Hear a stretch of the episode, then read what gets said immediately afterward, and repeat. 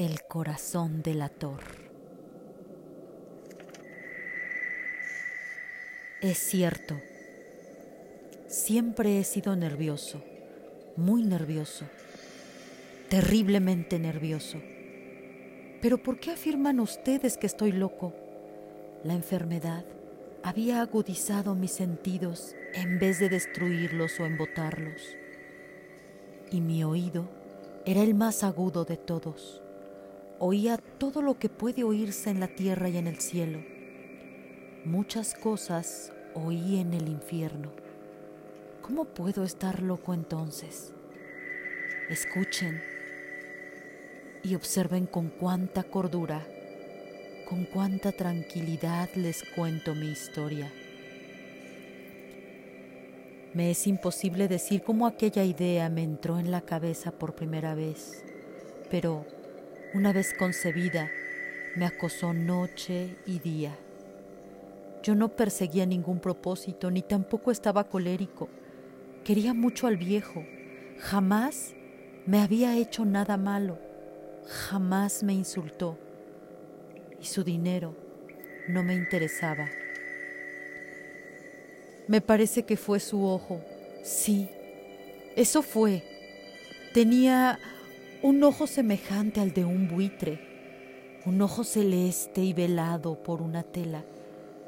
Y cada vez que lo clavaba en mí, se me helaba la sangre. Y así, poco a poco, muy gradualmente, me fui decidiendo a matar al viejo y a librarme de aquel ojo para siempre. Presten atención ahora. Ustedes me toman por loco pero los locos no saben nada. En cambio, si hubieran podido verme, si hubieran podido ver con qué habilidad procedí, con qué cuidado, con qué previsión, con qué disimulo me puse a la obra, jamás fui más amable con el viejo que la semana antes de matarlo. Todas las noches, Hacia las doce hacía yo girar el picaporte de su puerta y la abría. Oh, tan suavemente. Y entonces, cuando la abertura era lo bastante grande para pasar la cabeza, levantaba una linterna sorda, cerrada, completamente cerrada, de manera que no se viera ninguna luz, y tras ella pasaba la cabeza. Oh, ustedes se hubieran reído al ver cuán astutamente pasaba la cabeza. La movía lentamente, muy, muy lentamente a fin de no perturbar el sueño del viejo. Me llevaba una hora entera introducir completamente la cabeza por la abertura de la puerta hasta verlo tendido en su cama. ¿Eh? ¿Es que un loco hubiera sido tan prudente como yo? Y entonces, cuando tenía la cabeza completamente dentro del cuarto, abría la linterna cautelosamente. Oh, tan cautelosamente. Sí, cautelosamente iba abriendo la linterna, pues crujían las bisagras. La iba abriendo lo suficiente para que un solo rayo de luz cayera sobre el ojo de buitre y esto lo hice durante siete largas noches, cada noche a las doce. Pero siempre encontré el ojo cerrado y por eso me era imposible cumplir mi obra, porque no era el viejo quien me irritaba, sino el mal de ojo. Y por la mañana, apenas iniciado el día, entraba sin miedo en su habitación y le hablaba resueltamente llamándolo por su nombre con voz cordial y preguntándole cómo había pasado la noche. Ya ven, ustedes, que tendría que haber sido un viejo muy astuto para sospechar que todas las noches, justamente a las doce, iba yo a mirarlo mientras dormía. Al llegar la octava noche, procedí con mayor cautela que de costumbre al abrir la puerta. El minutero de un reloj se mueve con más rapidez de lo que se movía mi mano. Jamás antes de aquella noche había sentido el alcance de mis facultades, de mi sagacidad. Apenas lograba contener mi impresión de triunfo. Pensar que estaba ahí, abriendo poco a poco la puerta y que él ni siquiera soñaba con mis secretas intenciones o pensamientos. Me reí entre dientes ante esta idea y quizá me oyó, porque lo sentí moverse repentinamente en la cama como si se sobresaltara. Ustedes pensarán que me eché hacia atrás, pero no. Su cuarto estaba tan negro como la pez, ya que el viejo cerraba completamente las persianas por miedo a los ladrones. Yo sabía que le era imposible distinguir la abertura de la puerta y seguí empujando suavemente, suavemente. Había ya pasado la cabeza y me disponía a abrir la linterna cuando mi pulgar resbaló en el cierre metálico y el viejo se enderezó en el lecho gritando.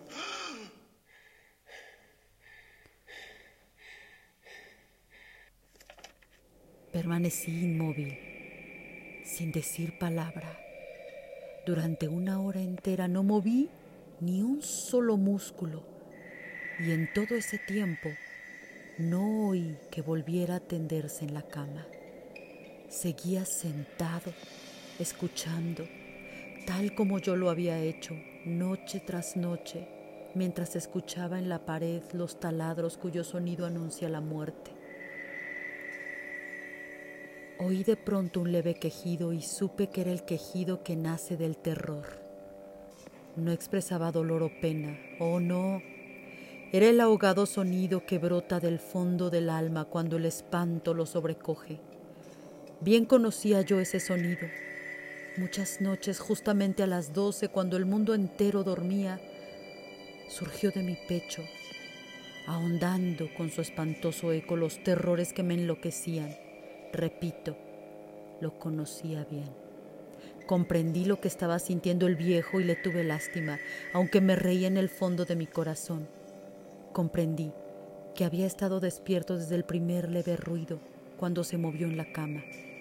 Había tratado de decirse aquel ruido, pues quizás no era nada, pero no lo había conseguido. Pensaba, no es más que el viento en la chimenea o un grillo que chirrió una sola vez. Sí, había tratado de darse ánimo con esas suposiciones, pero todo era en vano. Todo era en vano porque la muerte se había aproximado a él deslizándose furtiva y envolvía a su víctima.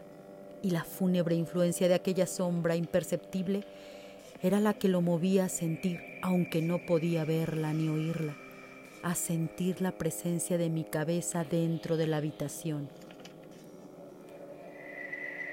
Después de haber esperado largo tiempo con toda paciencia, sin oír que volviera a acostarse, resolví abrir una pequeña, una pequeñísima ranura en la linterna. Así lo hice.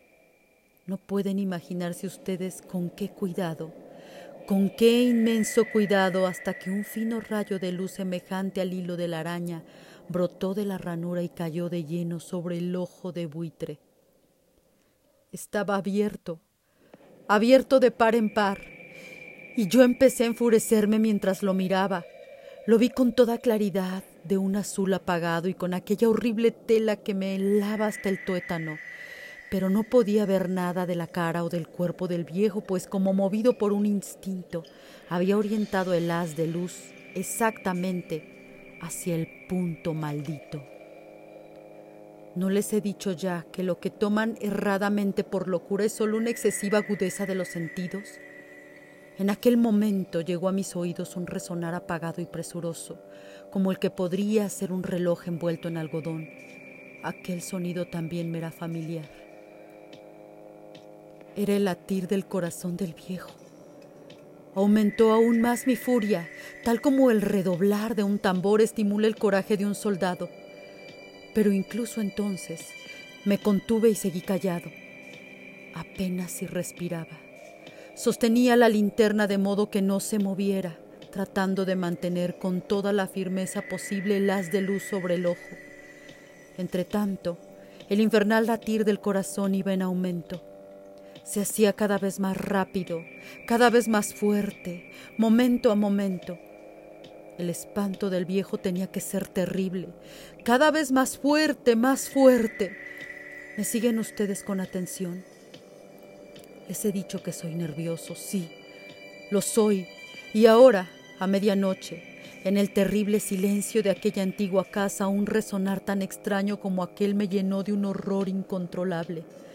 Sin embargo, me contuve todavía algunos minutos y permanecí inmóvil. Pero el latido crecía cada vez más fuerte, más fuerte. Me pareció que aquel corazón iba a estallar y una nueva ansiedad se apoderó de mí. Algún vecino podía escuchar aquel sonido. La hora del viejo había sonado.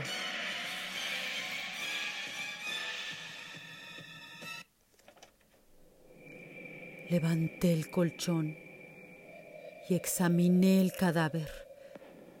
Sí, estaba muerto, completamente muerto. Apoyé la mano sobre el corazón y la mantuve así largo tiempo. No se sentía el menor latido. El viejo estaba bien muerto. Su ojo no volvería a molestarme. Sí, ustedes continúan tomándome por loco. Dejarán de hacerlo cuando les describa las astutas precauciones que adopté para esconder el cadáver. La noche avanzaba mientras yo cumplía mi trabajo con rapidez, pero en silencio. Ante todo descuarticé el cadáver, le corté la cabeza, los brazos, las piernas. Levanté luego tres planchas del piso de la habitación y escondí los restos en el hueco. Volví a colocar los tablones con tanta habilidad que ningún otro ojo humano, ni siquiera el suyo, hubiera podido advertir la menor diferencia. No había nada que lavar, ninguna mancha, ningún rastro de sangre. Yo era demasiado precavido para eso. Una cuba había recogido todo. Cuando hube terminado mi tarea, eran las cuatro de la madrugada, pero seguía tan oscuro como a medianoche. En los momentos en que se oían las campanadas de la hora, golpearon a la puerta de la calle. Acudí a abrir con toda tranquilidad, pues ¿Qué podía temer ahora?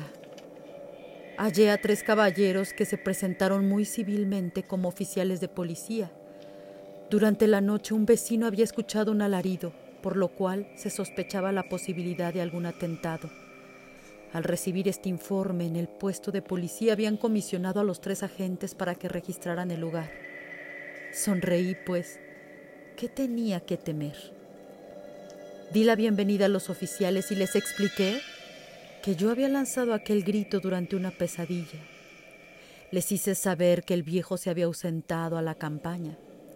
Llevé a los visitantes a recorrer la casa y los invité a que revisaran, a que revisaran bien. Finalmente, acabé conduciéndolos a la habitación del muerto. Les mostré sus caudales intactos y cómo cada cosa se hallaba en su lugar.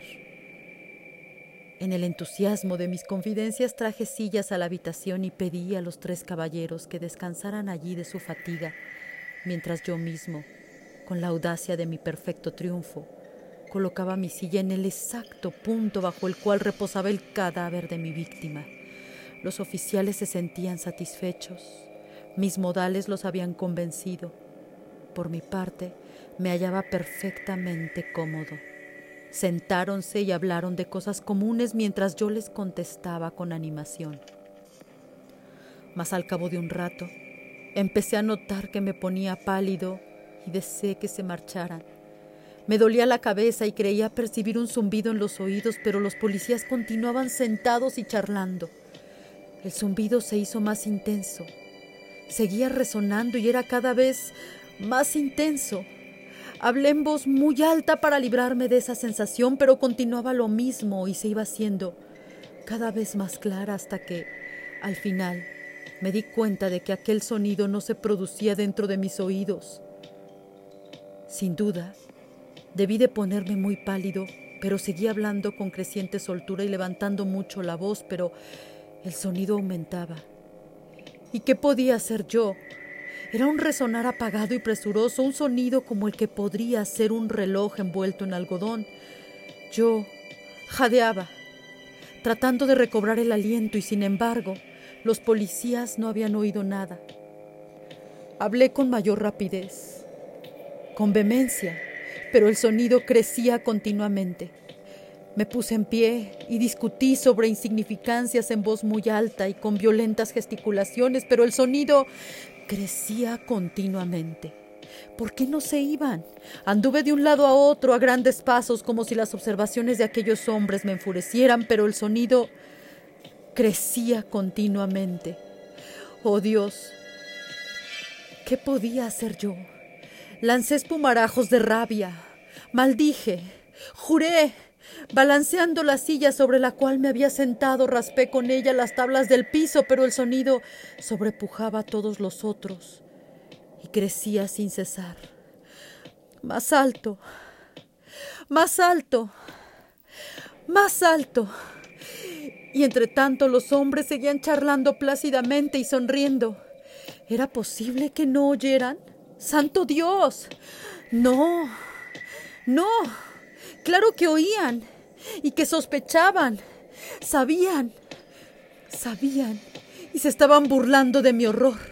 Sí, así lo pensé y así lo pienso hoy. Pero cualquier cosa era preferible a aquella agonía. Cualquier cosa sería más tolerable que aquel escarnio. No podía soportar más tiempo sus sonrisas hipócritas. Sentí que tenía que gritar o morir. Y entonces, otra vez, escuchen, más fuerte, más fuerte, más fuerte, más fuerte. Basta de fingir, malvados. Aullé. Confieso que lo maté. Levanten esos tablones. Ahí, ahí donde está latiendo su horrible corazón.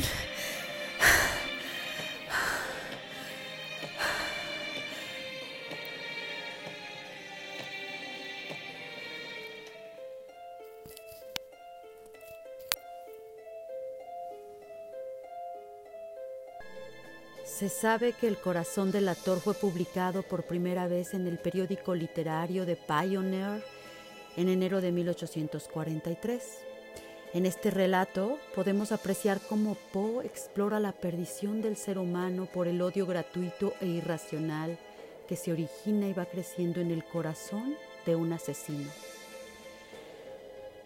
¿A qué te dejó helado? Se trata, pues, de uno de los relatos más cortos, pero no por ello menos admirable. Soy Alma Leirda, gracias por seguirme en otro impactante cuento macabro del maestro del terror.